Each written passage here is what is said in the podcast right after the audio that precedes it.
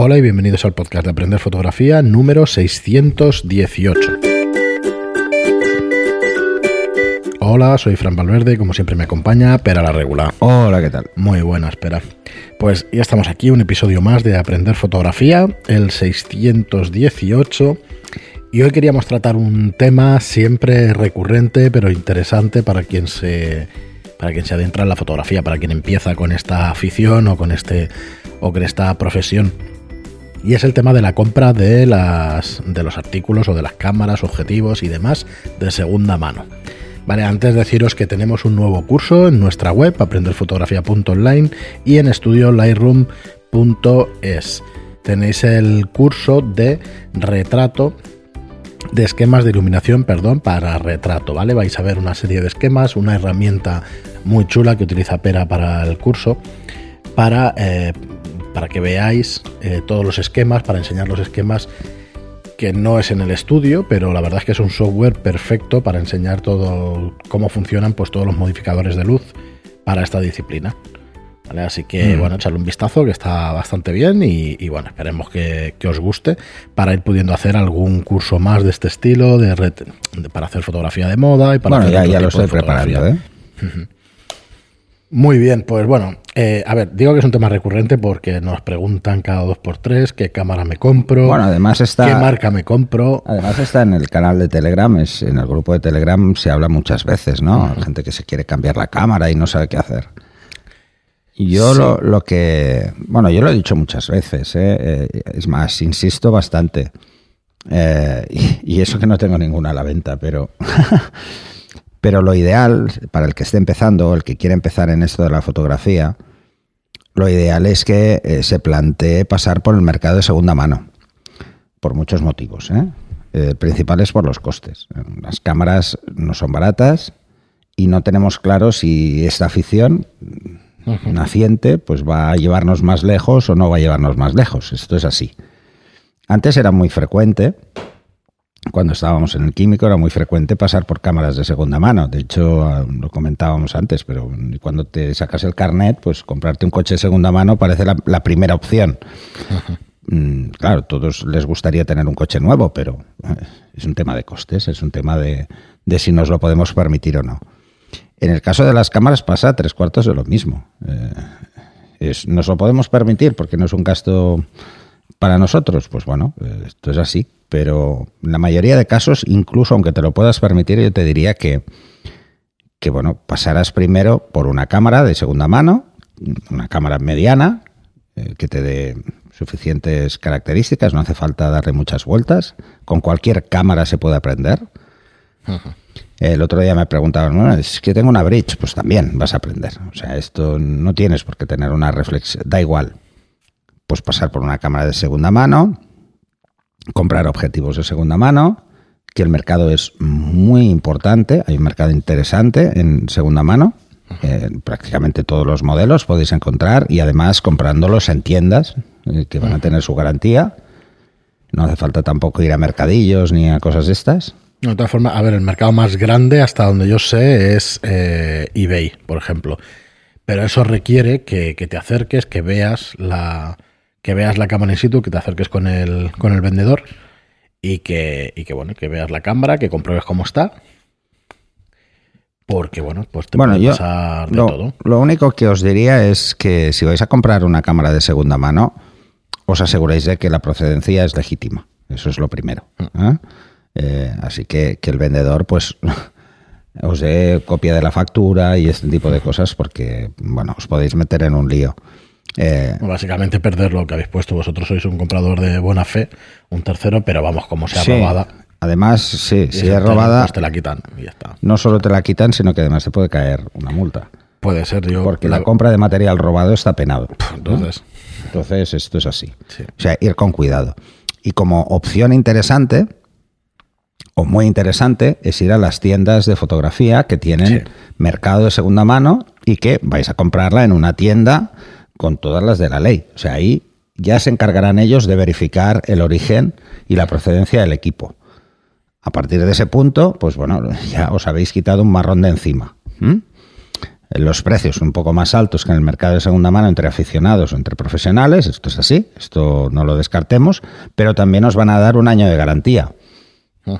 Porque así lo establece la legislación, o sea, tienen que hacerlo, están obligados. Son dos años de garantía en equipo nuevo en España y un año de garantía en eh, equipo de segunda mano. Así que, bueno, vais con, unas ventajas eh, clarísimas ¿eh? en este aspecto, o sea, que no, no le deis muchas vueltas y procurar pasaros por una tienda. En Barcelona, por ejemplo, tenemos dos tiendas que son, las dos son, tienen mercado de segunda mano, que es Fotoca y, Casanova. Y ahí lo tenéis. O sea, es que es muy fácil. No, no. Y además os van a aconsejar. Es gente que está acostumbrada a vender equipo y, a tratar con equipo de segunda mano y saben de qué va. O sea, os van a explicar muy bien las características de cada equipo. Vale. Antes de que pasemos a, recomendar cosas o qué cosas tenéis que mirar para comprar de segunda mano, yo la verdad es que, me interesa también accesorios que mejor que no compréis de segunda mano. Por ejemplo, sí, sí, esto es importante. ¿Vale? Tarjetas de memoria. Sí, esto no, esto comprar las nuevas. De todas formas, os servirán para otras cámaras, esto es así. Eh, aquí suele haber un dilema. ¿Qué compro? Eh, de entrada, pues la que tenga la cámara que os vayáis a comprar, sea una SD o sea una compact flash. Mm, las cámaras profesionales suelen tener compact flash. Antes todas eran con compact flash, pero empezaron a, hacer cámaras que tenían eh, SD, que era lo que tenían las compactas, y tenéis reflex con SD. Bueno, a mí no me acaba. A ver, las cámaras al final marcan la que te tienes que comprar, está claro. no me acaban de gustar las CD, porque se acaban rompiendo. Se rompen mucho más fácilmente, sí. las compact flash duran muchísimo más. pero por un tema de uso de manipulación, ¿eh? no por un tema de calidad. Bueno, es que no es calidad, es que es el tamaño propiamente, ¿sabes? Sí, no, no, y cómo es la carcasa. La carcasa es mucho más dura. Eh, las SD son una carcasa plástica fina y las compact flash son rígidas, son muy rígidas.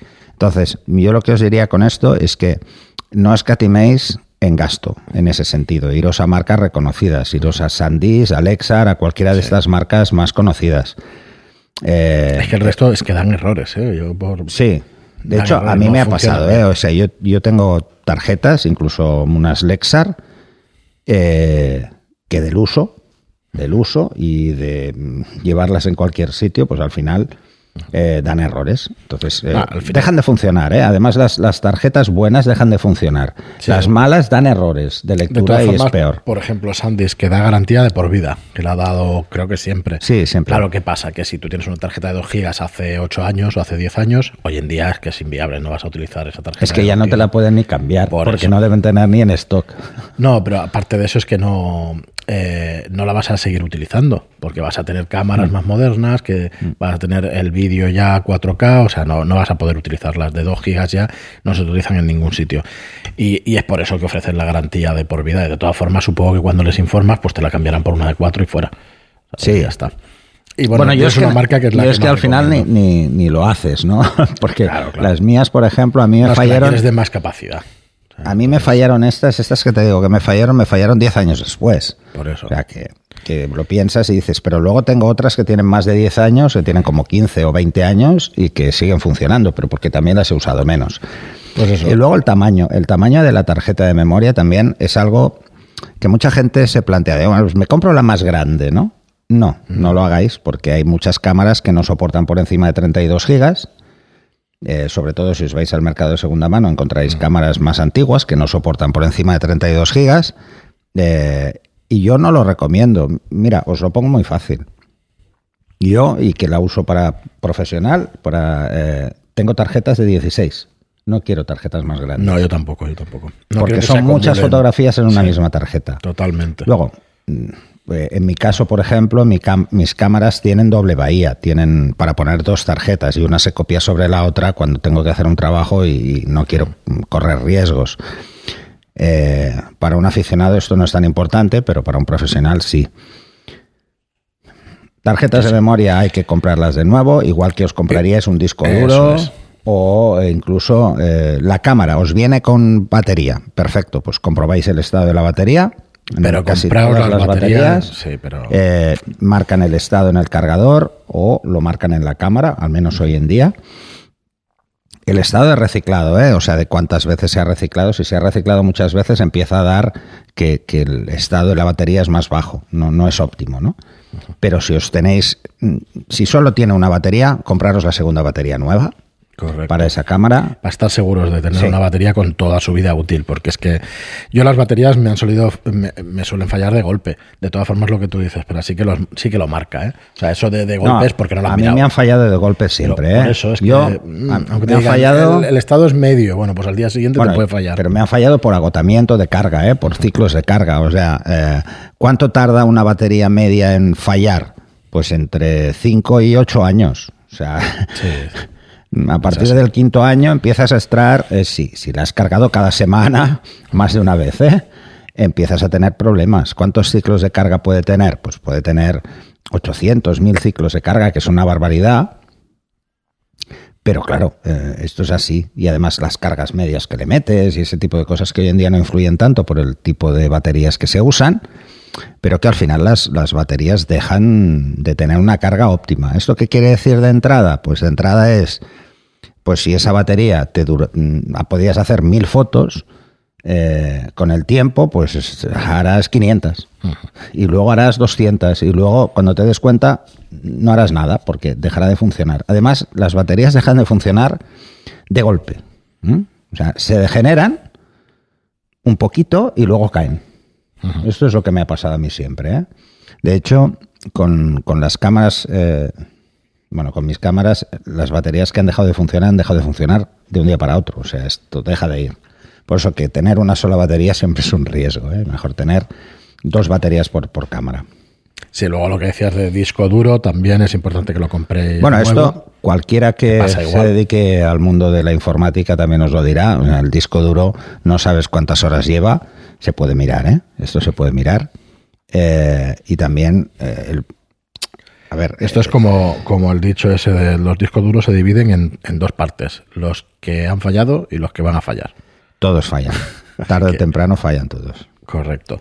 Y luego, pues los filtros también, que puede que tengan alguna, algún, alguna rayada que no lo veáis en la primera inspección y todo eso. Aunque bueno, esto yo creo que No. de segunda mano se puede comprar. Sí. Además, si vais a hacer pruebas, os da un poco igual. Mm, Y si lo que queréis es realmente mm, Claro. a- aprender, eh, pues, pues, por ejemplo, cómo va esto de utilizar un filtro ND, pues bueno, pues podéis comprar de segunda mano sin problemas, aunque el mercado es mucho más pequeño, ¿eh? ya os digo yo que, Sí, que aquí no hay mucho mercado. Luego, otras cosas, objetivos, por supuesto, de segunda mano. Los objetivos tienen una vida útil eterna prácticamente. O sea, pensar que no hay pie- las piezas móviles son magnéticas, no, no hay un desgaste mecánico importante.